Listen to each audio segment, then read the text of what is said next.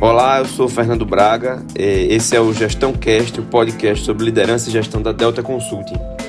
O tema de hoje é você ser um gestor de tarefas ou um gestor de pessoas e resultados. Como todo mundo, os gestores precisam dar conta de suas atividades, dar conta de suas tarefas, cumprir seus checklists ou seus projetos, né, que podem estar numa ferramenta como a Asana, no tarefas do, da Apple, no Outlook, num caderninho.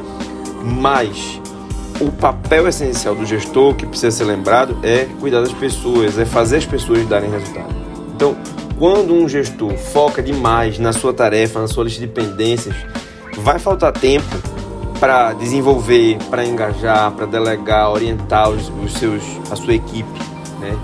Vai faltar tempo para dar feedback e desenvolver, vai faltar tempo para receber feedback, ouvir preocupações, conhecer o relato da ponta para conversar sobre a estratégia, gerar ideias e engajamento.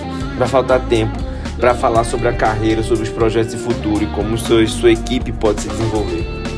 Então, um sinal muito claro é a sobrecarga. Quando o gestor está se sentindo muito sobrecarregado, não consegue sair disso, muito provavelmente sua equipe não está dando o que poderia dar. E não é por má vontade, não é por falta de possibilidade, é porque a gestão não está funcionando. Obviamente que eu estou excluindo aí os casos de uma equipe que ficou muito enxuta e que está incompatível com as tarefas, né?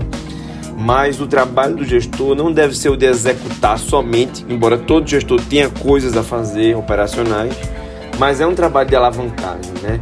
Então tem que tomar muito cuidado para você não ser um gestor eficiente no individual, mas ineficaz no coletivo. Né? Tem muito gestor que compete com a equipe sobre se vai produzir mais, que consegue produzir melhor você tem que ver até que ponto você está competindo, querendo ser melhor que a equipe. Afinal, o gestor ele não responde pelo seu trabalho só, ele responde pelo coletivo.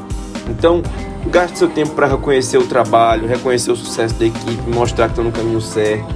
Preste atenção integral quando tiver numa reunião individual, não fique numa segunda tela, não fique olhando para outra coisa, não fique pensando em outras coisas. Tome cuidado para não ser um gerente de prazo e tarefas. Desenvolva a gestão com foco em resultados e em pessoas.